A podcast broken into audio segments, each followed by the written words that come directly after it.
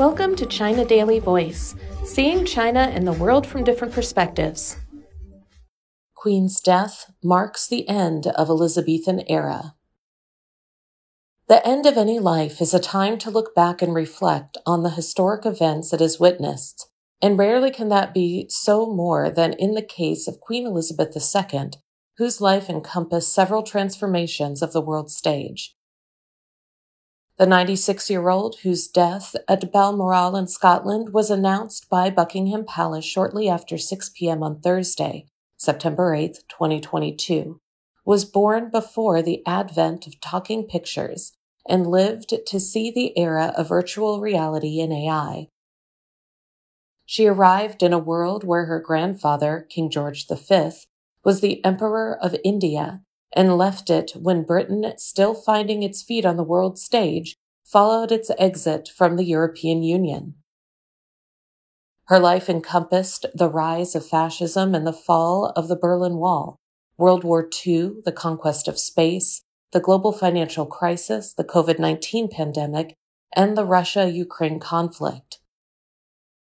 Not only did she live to be the oldest monarch, only two of her predecessors had lived past the age of 80, but she also became the longest serving monarch in the history of the United Kingdom, a figure of seemingly immovable permanence and dependability on the world stage, while leaders of so many countries came and went. The woman she surpassed as the longest reigning monarch was her great great grandmother, Queen Victoria, whose era was known as the Victorian Age. Similarly, the 70 years, 7 months, and 2 days of her reign became the modern Elizabethan age. Born on April 21, 1926, Elizabeth Alexandra Mary Windsor was the first child of Albert, Duke of York, and his wife, former Lady Elizabeth Bowes Lyon. The young Elizabeth and sister Margaret, four years her junior, enjoyed a comfortable, happy, and close family childhood but all their lives were transformed in December 1936.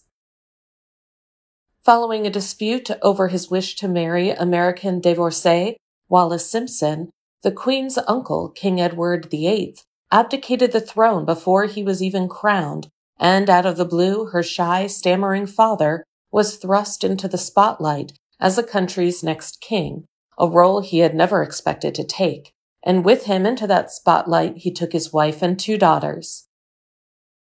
The story of the Queen's father, known as King George VI, and his struggle to adapt to his new role in life is told in the film The King's Speech. His 16 years on the throne from 1936 to 1952 took in one of the most turbulent periods in modern British history, including World War II, the fragmentation of the empire, and the construction of a new Britain.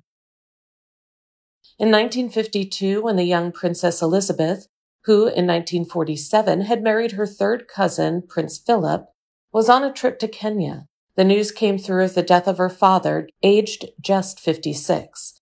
At the age of 25, Princess Elizabeth became Queen Elizabeth II, and a new era had begun, one that has only ended now, 70 years later. The Queen and the Duke of Edinburgh, a title her husband was given on their wedding day, had four children Charles, Anne, Andrew, and Edward. They in turn produced eight grandchildren and 12 great grandchildren, the most recent addition being Andrew's great granddaughter, Sienna Elizabeth Mapelli Mozzi, born in September 2021. And as those around them struggled, the royal couple's marriage remained a rock of solidity until the Duke's death on April 9th, 2021, aged 99. In contrast of her children's marriages, only Edward's has survived, with the high profile separation of Charles and his wife Diana, Princess of Wales, in 1992, being the darkest moment of what the Queen called an annus horribilis, which also saw Anne divorced and Andrew separate from his wife before the year ended with a serious fire at Windsor Castle. Events of 1997 took an even darker turn, however, when the fallout of the shock death of Diana in a car crash in Paris caused the biggest crisis for the royal family since the abdication. As the nation reeled and saw spontaneous displays of mass public emotion, Unlike anything normally expected of the British, the perceived lack of reaction from the royal family and the Queen was totally out of step with the national mood. Rattled by this, the Queen made a live televised address the night before Diana's funeral, and the mood abated. But this was a rare example of the woman who was regarded for so many years as the nation's grandmother, failing to gauge public feeling. If the 80s and 90s were troubled times for the royals, the turn of the millennium ushered in a new era of optimism. Her Golden Jubilee in 2002 marked 50 years on the throne, with a chain of celebratory beacons lit to the length and breadth of the British Isles, and four years later she celebrated her 80th birthday. But it was 2012 that was the truly vintage year, with the first celebrations of her Diamond Jubilee to honor 60 years on the throne, and then the London 2012 Olympics, which she formally opened as well as appearing in a short comedy film as part of Danny Boyle's dazzling opening ceremony. Dark days soon returned, however. Family tensions arose again in January 2020 when her grandson Harry, Duke of Sussex, announced that he and wife Meghan would be stepping away from royal duties, causing a rift that has clearly upset many family members. The build up to the Queen's Platinum Jubilee in 2022 saw Prince Andrew the focus of world attention because his connections to convicted sex offender Jeffrey Epstein and his subsequent public disgrace and removal from public life did significant damage. One of the Queen's greatest strengths, both on the domestic and world stages, was her detachment from politics, in a lifetime of traveling the world, she was entertained by and hosted countless monarchs, presidents, and heads of state. She met every president of the United States during her reign except Lyndon B. Johnson, who she would have met at John F. Kennedy's funeral had she not missed the trip as she was pregnant with Edward. In addition, the Queen saw 15 British prime ministers during her reign, from Winston Churchill to Liz Truss, Speculation over the content of the weekly private meetings she had with them was even subject to an award winning theatrical play in 2013, The Audience.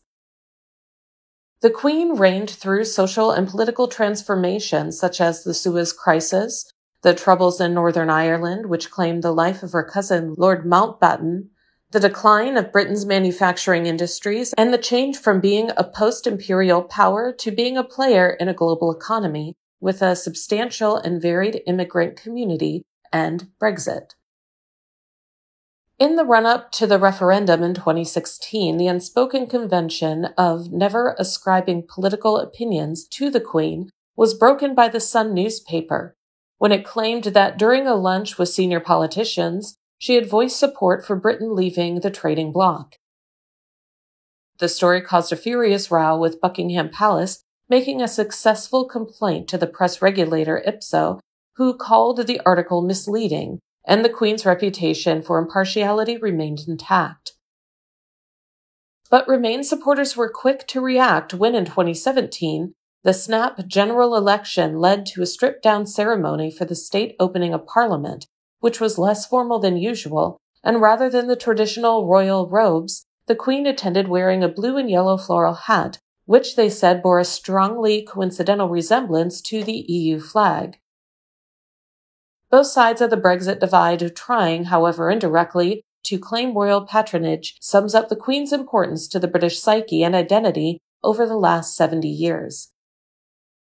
Born just eight years after the end of World War I, she grew up in World War II, training as a vehicle mechanic and lorry driver towards its end, and the first prime minister of her reign was wartime leader Winston Churchill.